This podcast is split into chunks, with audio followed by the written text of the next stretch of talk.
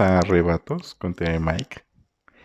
Y bueno, dedicaré una serie de programas para hablar de lo que a mí me gusta llamar las tres matriarcas del Carmelo Descalzo. Van a ser programas un poco históricos, pero vamos a descubrir muchos aspectos de estas tres mujeres, discípulas directas de Santa Teresa que guardaron las enseñanzas, doctrina y modo de vida de Santa Teresa, en un tiempo en el que la memoria de esta Santa Carmelita quería ser destruida o reemplazada. Tres mujeres, María de San José Salazar, Ana de Jesús Lovera y Ana de San Bartolomé, que se enfrentaron a enemigos comunes y distintos. Pero también nos dejan ver tres maneras de enfrentarse a estos que van desde la franca oposición hasta alianzas estratégicas. Y bueno, es importante hacer justicia a estos nombres femeninos en la historia de la espiritualidad, pues como escribió la propia María de San José Salazar, sería un gran hierro no escribir ni meterse las mujeres en la escritura ni en cosa de letras. Digo las que no saben más que mujeres, porque muchas existieron que se han igualado y aún aventajado a muchos varones. Pero dejemos esto. ¿Qué mal es que escriban las mujeres cosas caseras? Que también a ellas les toca, como a los hombres, hacer memoria de las virtudes y buenas obras de sus madres y maestras. Pues con tan buena introducción no me queda más que iniciar y dedicar el programa a la autora de estas palabras. O el día de hoy está dedicado completamente a María de San José Salazar. Iniciaremos con que María de Salazar Torres, así fue llamada al momento de nacer, nace en Toledo en 1548. Em, pues es nacida en una familia acomodada, eh, seguramente no con mm, eh, de alguna pues bueno, pertenecía a la nobleza, una nobleza baja, pero, mm, pero bueno, tenía en su sangre algo, algo de noble. Es por lo tanto, pues es destinada desde niña a vivir en el palacio de doña Luisa de la Cerda como doncella de compañía. Seguramente eh, tendría algún parentesco con los, duques de, Medinaceli y es por eso que pues vive en el palacio con doña Luisa. Por la forma en la que escribe, Sabemos que, o bueno, se infiere que eh, se le da una muy buena y esmerada educación en el palacio y que pudo escuchar o incluso ser parte de las tertulias del palacio de los Cerda. Y bueno, el primer encuentro que tiene eh, con Santa Teresa es en 1562, cuando eh, la santa, bueno, Santa Teresa es monja calzada en el monasterio de la Encarnación y es destinada con el objeto de apagar sus ardores por la nueva fundación de San José en Ávila a consolar a doña Luisa, que en este momento se había quedado viuda, ¿no? Eh, estos seis meses van a ser seis meses de convivencia. Y bueno, María de María Salazar tiene, María de Salazar tiene alrededor de 14 años. Y este encuentro le va a dejar serias preguntas, ¿no? Y e incluso pues habrá algún poema, un poemilla por ahí que escribirá que este pues le titulará Según bien me habéis de hacer. Eh, ya para 1569, Teresa ejercía como fundadora de Carmelos Descalzos en el momento. Eh, eh, aquí, pues bueno, se va, se va a estar dirigiendo o paseando, bueno, no paseando, pues más bien Sí, a lomo de mula entre Toledo y Pastrana, ¿no? Porque va a estar erigiendo estos conventos, ¿no? Tanto el de Toledo como el de Pastrana. Y es invitada en el Palacio de Doña Luisa, eh, pues a residir un, momento mientras, pues, estas fundaciones, pues, cuajaban. Em, y se vuelve a producir aquí este segundo encuentro eh, con María de, de, Salazar, que ahora va a tener cerca de 22 años, ¿no? Entonces, aquí va a madurar la idea que tenía rondando ya en su cabeza de entrar a la vida religiosa, resolviéndose por dejar el palacio y entrar como monja descalza, carmelita. En este tiempo, de 1567 al 71, eh, María de San José hace, bueno, ya María de Salazar va a hacer una serie de, de poemas con temáticas amorosas, inspiradas en el Cantar de los Cantares, el desprecio del mundo y la felicidad de entrar en el Carmelo. Para 1570, eh, justamente en este digamos, su periodo, en este primer periodo literario, ¿no? Eh, va a entrar en el 70 al convento de Malagón, al monasterio de Malagón, que bueno, eh, este lugar era un antiguo feudo del difunto Arias Pardo, es decir, el, el difunto marido de doña Luisa de la Cerda, y profesa en 1571. Es ahí donde toma el nombre de María de San José. Y justamente, eh, bueno, aquí tenemos un, uno de estos poemas con temática pues religiosa, donde se habla pues, de la felicidad de entrar al Carmelo. Y ah, va así. Del cuidado de esta vida no andes, alma mía, a casa. Mira que es cosa perdida, que aunque no ensucie, embaraza. Olvida padres, parientes, olvida el mundo de veras, que son cosas lisonjeras, donde hay mil inconvenientes. Anda tras lo celestial, sabe darte buena traza, huye de lo terrenal, que aunque no ensucie, embaraza. Cinco años después de, hacer la profesión, en 1575, es llamada por Santa Teresa para fundar con ella en los territorios del sur de, la península, ¿no? En, uh, los conventos, los monasterios de Beas, Caravaca y Sevilla, y justamente de esta última fundación es nombrada priora. Va a tener 27 años. Sevilla fue un lugar muy difícil para, pues, para el nuevo Carmelo. Es una ciudad eh, donde los las carmelitas van a tener muy difícil eh, pues la, entrada. Em, no van a ser recibidas con, con mucho pues ardor, afecto, como lo habían sido e-, en, Castilla. Y bueno, van a sufrir dos procesos inquisitoriales. Eh, la propia María eh, de San José los va a sufrir en carne propia, ¿no? El primero, pues, mm, por las acusaciones de una tal María del Corro, que era una mujer que quería entrar al monasterio, nunca se supo acomodar a los lineamientos del pues del Carmelo Teresiano y en venganza pues empezó a hacer una serie de acusaciones, ¿no? Justamente esta María del Corro lanzó unas acusaciones en contra de Teresa, María de San José y Jerónimo Gracián, eh, un personaje amigo íntimo de Teresa, amigo íntimo de María, personaje importante dentro de esta primera camada de, carmelitas varones. Y bueno, les acusan, ¿no? De llevar una vida licenciosa, de tener prácticas sexuales extrañas, ¿no? y que pues de que el monasterio también era una casa de alumbradas, es decir, de herejes. Y bueno, aunque este proceso va a durar un año, ¿no? Y se van a saldar eh, victoriosas, pues saldrían victoriosas de este, saldrán, saldrían eh, victoriosas de este, encuentro, este encuentro con la Inquisición. Em, pues digo, son, son cosas que como veremos más adelante, eh, nunca se pudieron como apagar, ¿no? El daño estaba ahí hecho. Eh, va a haber un segundo proceso eh, causado, bueno, eh, por varias razones. El primero, entre pues la lucha del poder entre los calzados y descalzos y que esto, bueno, mm, rebota en unas acusaciones de unas monjas, de una, de unas, de una novicia, unas novicias que, que este, pues que son asusadas por su confesor, ¿no? Que además era el capellán del convento y que quería meterse a mandar en la vida de las monjas, ¿no? Y bueno, María de San José pues te decía que no, o sea, que ese no era su papel, ¿no? Que se dedicara como a su papel como capellán y que pues ella era la priora, ella sabía cómo llevaba la comunidad. Este, mm, esta también lucha de poderes entre el capellán y, la priora, entre María de San José, eh, pues va a llevar que tuvieran como otro proceso inquisitorial. Em, este proceso pues la lleva a ser relevada de su cargo, em, se, bueno, se le mete a la cárcel conventual y bueno, un, año después, en 1578, resulta inocente. Y bueno, em, tras la supuesta victoria que fue separar a los calzados y a los descalzos en dos provincias distintas, ¿no? Fue repuesta a su cargo en 1579 y este cargo de priora eh, o de superiora del, monasterio de Sevilla, pues lo va a mantener hasta 1585. Pero pues como les decía, las habladurías y los chismes en su contra, pues nunca cesaron.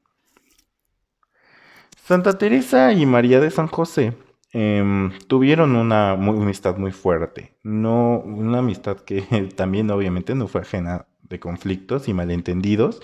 Las dos tenían un carácter pues ahí un poco difícil, ¿no? A los dos les gustaba mucho mandar. Entonces, este, pues tenían ciertos piques, ¿no? Pero eso no, no, significaba que no se quisiera, ¿no? Al contrario. María de San José fue una de las destinatarias a las, cual, a las de las cuales, ¿no? O a la cual se le dedicaría mucho del epistolario de Santa Teresa. Santa Teresa le escribía mucho a María de San José y si tenemos mucho del epistolario es porque María de San José guardaba con mucho cariño las cartas. Y bueno, también podríamos decir que María de San José era de las discípulas más cercanas de Santa Teresa, es de, de las que, eh, pues digamos, de la que más aprendía o de las más aventajadas, ¿no? De hecho, en 1582, el año en que muere la santa, eh, bueno, Santa Teresa, ella escribe eh, de María, ¿no? Y, le escribe a María de San José, le dice, Vuestra reverencia lo dice también todo, que, si mi parecer se hubiera de tomar, después de muerta la eligieran por fundadora, y aún en vida muy de buena gana, que harto más sabe que yo y es mejor. Esto es decir verdad, un poco de experiencia en hago de ventaja. Mas de mí hay que hacer poco caso, porque se espantarían cuán vieja estoy y cuán para poco. Estas palabras son clave. O sea, realmente Santa Teresa la tenía como una de las que guardaban muy bien, ¿no? O que entendían muy bien el espíritu de su reforma. Y bueno, justamente por eso es que tras la muerte de, Teresa en 1582, María se sentiría con esta responsabilidad de preservar y dar a conocer la vida y doctrina de la Santa de Ávila, cosa que pues va a ser con perfección y va a enfrentar muchos obstáculos, mm, de los cuales pues bueno, hablaremos en este, en este programa. Justamente eh, aquí metiendo como otros personajes que se van ligando a, a, la vida de, de, María San José, pero también a la vida de las otras eh, mujeres de las que vamos a ver en, en, los siguientes programas, Ana de Jesús y Ana de San Bartolomé. Eh, es un personaje clave fue el francés Juan de Quintana Dueñas, o Jean de Quintana Duan, que bueno, en el periodo que va de 1582 a 1585, como mercader que es, hace una serie de visitas a, Sevilla. Ahí un día conoce a las carmelitas por casualidad, conoce a la priora, habla con ellas y justamente pues se enamora, ¿no? De este carisma, se enamora de los escritos de Santa Teresa, se enamora a tal punto que pues este, empieza a hacer una, serie de visitas al monasterio, eh, a empezar a hacer este, a vivir un tiempo con los carmelitas descalzos varones, ¿no? Y iba a formar muy buena amistad con María de San José, con el padre Jerónimo Gracián, y justamente eh, es así como em, se empieza a cocinar la expansión del Carmelo Descalzo y de las obras escritas de Santa Teresa, y la traducción, obviamente, eh, en Francia, ¿no? Pero bueno, esto ya es otra historia. solamente quiero que, tengan en cuenta como, pues cómo se van como entrando como personajes esta historia. Y eh, justamente eh, aprovechando también esto un poco como de andar presentando personajes que se ligan, eh, tengo que hacer un paréntesis para hablar del hecho, de un hecho importante, ¿no? Es la Gran Guerra digamos, por decirlo, de la guerra civil, ¿no? Que se dio entre los propios frailes descalzos, y en la cual María de San José, Ana de Jesús y Ana de San Bartolomé estarían implicadas. Y pues corría el año 1581, la Orden del Carmen sigue siendo una, pero se divide en dos provincias, ¿no? La calzada y la descalza. Para pues parar la guerra entre estos, ya era demasiado, ¿no? El daño que se hacían. Eh, entonces Gracián, eh, que era amigo íntimo y confesor de Santa Teresa, es elegido como el primer provincial descalzo. Y San Juan de la Cruz, que es el primer descalzo, educado como tal por Teresa, va a formar parte de su consejo. Eh, justamente aquí llega otro personaje, Nicolás Doria, que es un antiguo mercader genovés, un ex jesuita, y pues que en ese momento va a ser un fraile carmelita descalzo y que lo van a poner como delegado para hablar con el general de la orden e insistir en la expansión de los monasterios descalzos mm, por Europa, ¿no? Y bueno, aprovechando pues que era genovés, em, pues va a Italia y regresa de ahí, eh, ya después de hablar con el general de la orden, eh, pues cargado de licencias que le dan poder sobre el provincial, sobre su consejo. Entonces el consejo pues le pide, ¿no? Que renuncie. Em, más bien, él, eh, él, llega, le enseña como todas estas patentes o licencias al consejo. El consejo le dice pues que no los use. O sea, no que renuncien, sino simplemente que no los use. Tache, se metieron un autogol. Pero bueno, entonces eh, Nicolás, que era muy inteligente, ¿no? Pues sigue en un bueno, un fingimiento total de humildad. Dice, claro, claro, hermanos, bueno, yo no los voy, yo, este, ¿qué más haría? Yo quisiera renunciar a ellos, pero si ustedes me los piden, pues bueno, solamente no los utiliza, no los utilizaré. Pero justamente esto sirve pues para marcar o hacer entender que pues Doria, eh, pues el impulso más importante, ¿no? Que los que estaban en el consejo y que el provincial. Y fue así como fue, eh, pues embaucando, bueno, pues sí, como haciendo un poco de campaña política, ¿no? Dentro de la misma orden, ¿no? Para, para llevarse adeptos. Y Doria finge una amistad con, con Jerónimo Gracián. Y pues de esa manera empieza a hacer fundaciones en Italia. Un interés importante, pues obviamente está cerca de Roma. Y bueno, esta, esta serie de fundaciones no se concretarán hasta 1584 pero pues mientras ahí va, ¿no? Doria como haciéndose muy presente, muy presente, muy presente. Y para muchos pues va a ser importante porque van a decir, ay, miren, está llevando la expansión de la orden, ¿no? Eh, al corazón mismo de la cristiandad. Bueno, para 1583 los descalzos se van a reunir para pues renovar el consejo, hacer una, lo que llamaban corrección de culpas, que era como pues ver en lo que todos habían fallado, ¿no? A nivel general y van a aprovechar esta corrección de culpas para, bueno, Doria la va a utilizar para esgrimir cargos contra Gracián, ¿no? Entonces lo que va a hacer Doria es como utilizar este recurso, ¿no? Que tienen las órdenes religiosas como de, pues, hablar de, de cómo va la vida comunitaria, pero aquí lo utiliza como un recurso para, pues, empezar a echarle tierra a Gracián. Se exaltan los ánimos y esto hace que muchos de los, de los carmelitas eh, descalzos mm, pues piden o eh, pidan que, que Gracián sea depuesto de su cargo. Em, y es en esta reunión que los frailes, sin previa consulta ni entrevista con las monjas, eh, empiezan a hacer cambios ¿no? a, su modo de vida. Y da una orden de que éstas no tengan ermitas, de que oren todas juntas, ¿no? En, el momento de oración mental, que sea nada más en un solo espacio, en la, en la capilla, que no anden dispersas, ¿no? Ni sea como en modo libre, que no consientan a los frailes que las visitaban y que no recibieran niñas, ¿no? Porque hasta este momento las monjas carmelitas descalzas sí podían eh, eh, recibir niñas para educarlas dentro de sus conventos. Aquí se dice que ya no. Y bueno, dos años después, en 1585, tiene lugar el famoso capítulo de Lisboa, ¿no? Donde sale electo como nuevo provincial o superior eh, de, esta, de los descalzos, Doria. Pero este capítulo se va a interrumpir para, para esperar la llegada de Doria y tomar pues la, la posesión, ¿no? Este que tomara la, posesión del, del de, pues, de ser provincial. Y bueno, eh, Llegado de Italia, se reanuda esta, este capítulo, esta reunión en la ciudad española de Pastrana y hace una llamada aquí em, a la observancia, ¿no? A la observancia regular, a las leyes, ¿no? Que sea una observancia muy rigurosa. A exaltar la vida él sobre la vida misionera. Entonces, Gracián va a contestar este discurso con una apología en defensa de la caridad contra algunos que con título de observancia de leyes la impiden y perturban en las religiones. Doria y sus amigas solo esperaban esta respuesta para iniciar la guerra contra Gracián. Sabían que, pues Gracián era muy mecha corta, entonces sabían que se iba a encender.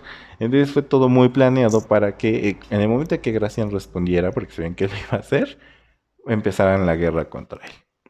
Y fue en este mismo año, en 1585, donde Gracián, yo todavía este, mm, con, teniendo un, cargo de poder en la orden, aprovechará el viaje a Portugal para llevarse de fundadora a María de San José. Eh, va a ser la primera fundación fuera de España, ¿no? Va a ser en, Portugal. Y bueno, va a ser celebrada con una gran comitiva. Y aquí vuelve a aparecer este Juan de Quintana Dueñas, que va a acompañar personalmente a, Madre María en este trayecto. Y luego le van a encargar a él que eh, pues lleve a otras cuatro monjas para que se unan a este proyecto, ¿no? Eh, María de San José vivirá 18 años en este Carmelo portugués. Y es aquí donde Sor María tiene el periodo de mayor fecundidad literaria, ¿no? Va a escribir poemas y libros como, por ejemplo, el libro de las recreaciones, que es un libro donde hace una apología a Teresa como fundadora y esboza ahí una pequeña autobiografía y cómo nace su vocación al Carmelo. También escribe Ramillete de, Mirra, que, eh, que, está escrito pues haciendo una referencia como al, al cantar de los cantares. Eh, es un desahogo y una crónica de las persecuciones que está pasando ella y los fieles al espíritu teresiano. También va a escribir em, un libro muy interesante que se llama Instrucción de Novicias, que es una obra escrita en coloquio, ¿no? Y es un coloquio entre Justa, que eh, realmente es Santa Teresa, y, María de San José. Bueno, Gracia, que realmente es, es María de San José donde hablan del modo de vida y oración de las carmelitas según la herencia de la fundadora y la que, lo que lo, la, la oyó decir directamente de, pues de su boca, ¿no? De sus cartas. Em, también justamente en, Portugal queda como anécdota y claro ejemplo de la astucia, inteligencia y, discernimiento que, tiene María de San José cuando descubrió los embustes de una monja dominica de Lisboa que se llamaba María de la Visitación, a quienes los descalzos, que eh, eh, ya los descalzos cegados, ¿no? Eh, por este nuevo pues estos nuevos aires, ¿no? Dorianos que llegaban, que se impresionaban sobre todo por las penitencias y los eventos milagrosos, ¿no? O milagreros, ¿no? Em, pues veneraban mucho esta María de la Visitación, esta monja que decían que tenía estigmas y volaba y muchas cosas, ya saben, ¿no?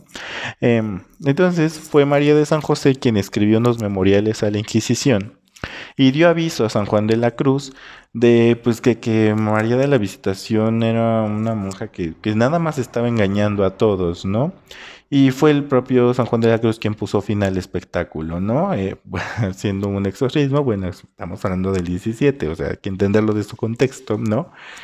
Y bueno, esto le va a acarrear a María muchos enemigos, pero también mucha admiración. Y bueno, eh, nos queda, ¿no? Claro, como, o esta anécdota, eh, insisto, queda como fijo, ¿no? El talante de inteligencia, de astucia y, y y pues también de observación que va a tener María de San José.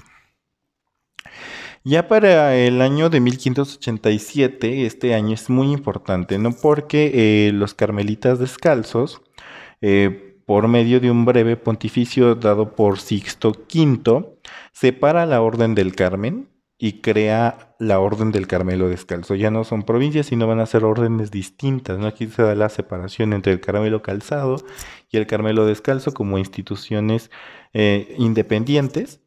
Y va a tener como primer general a Doria, a Nicolás Doria. Entonces, justamente en este, por este, tiempo, María de San José va a estar acomodando unos papeles del padre Gracián. Eh, y bueno, va a encontrar ¿no? un memorial donde se entera de un plan para cambiar las constituciones, es decir, las leyes que, rigen la vida de las monjas. Um, eh, bueno, para cambiar estas constituciones eh, de, las monjas. Ingenuamente María de San José plantea el problema con Doria, pensando que pues esta orden eh, o esto, este plan no, no, no podía venir de él. Y Doria finge que no conocía el problema y además promete toda la escucha y todo el apoyo a las monjas. Gracián se da cuenta de todo y pues también pues le dice a María de San José que no es ingenua. Entonces em, pues se da, alza la voz e insista, pues, incita, ¿no? no nada más a María de San José sino a otras prioras que eh, eh, insistan al gobierno de Doria en que no les cambie para nada las constituciones. Doria y su gabinete acusa a Gracián de pues de estar haciendo llamadas de petate, de perturbador, de poner la, discordia entre monjas y frailes. eh, Doria empieza a hacer promesas falsas a las monjas, pero solo María de San José y Ana de, Jesús, de quien hablaremos en, el próximo programa, no, no se fían de esto, ¿no? Para 1588, Doria habla personalmente con Ana de Jesús, le promete la fidelidad de las constituciones y que Gracián personalmente se ocuparía de ellas. Sin embargo, el 5 de julio de ese año, Doria mandó un comunicado a todas las monjas diciendo que ellas dependerían directamente de su gabinete, teniendo el control sobre su gobierno, es decir, sobre sus prioras, sobre sus confesores, sobre sus ejercicios espirituales, sobre sus dotes, es decir, sobre sus finanzas y sus visitas. Les obligaban a dar parte de sus finanzas, de sus capítulos de culpas, les frenaban todo lo que tenía que ver con oración mental y les quitaban la recreación. Ana de Jesús eh, alarmadas imprimir las constituciones de Santa Teresa, que Santa Teresa había confirmado en 1581, inspiradas en estas eh, constituciones eh, primigenias que había escrito para San José. Y ya después puliditas, ¿no? En 1581 manda a imprimir unas Santa Teresa que pues quedan como confirmadas. E, Ana de Jesús, em, junto con María de San José, y el padre Gracián las empiezan a mandar a todos los, los, los, conventos de, monjas descalzas. Y estos tres mismos, Ana Jesús, María San José y el padre Gracián y otras monjas van a firmar y piden un breve al Papa para confirmar estas constituciones para que no se cambien en nada. Y bueno, el mismo Dorian, ¿no? Se entera y, bueno, finge, ¿no? Que está de acuerdo y hasta bendice el proyecto. Mientras el breve llegaba, o sea, esta confirmación papal llegaba, eh, Doria rápidamente va a llamar a un capítulo extraordinario, es decir, una reunión de todos los frailes. Va a cambiar los puntos de las constituciones de las monjas a su gusto, sin consultarles nada otra vez, y prohíbe bajo excomunión recurrir a la Santa Sede. Aquí usan a la Madre Ana de San Bartolomé, que fue secretaria de Santa Teresa y de quien también hablaremos en los próximos programas, eh, la usan, ¿no? Para apaciguar los ánimos de las monjas. Y es así donde se empiezan a crear dos bandos dentro de la descalcez femenina, ¿no? Los que están como más a favor de las constituciones de, de, Santa Teresa, las originales, y las que están a favor un poco como de los cambios que hace Doria. En este mismo año, como venganza, Gracián va a quedar eh, pues, privada de toda participación en todos los capítulos y se le prohíbe a las monjas tener algún tipo de contacto con él.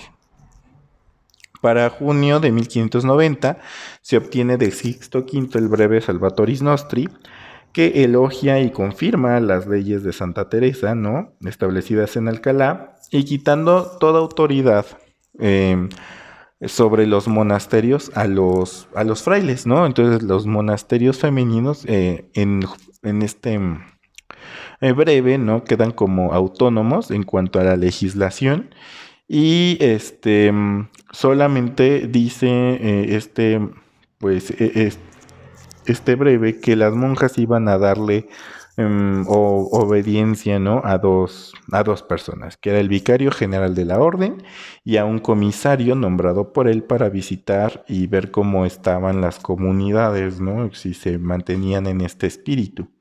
Entonces se nombra como ejecutores de este breve decir que se vea que realmente se cumple a dos personas, ¿no? Al célebre Fray Luis de León, un agustino, y a Teutonio de, Braganza. Mm.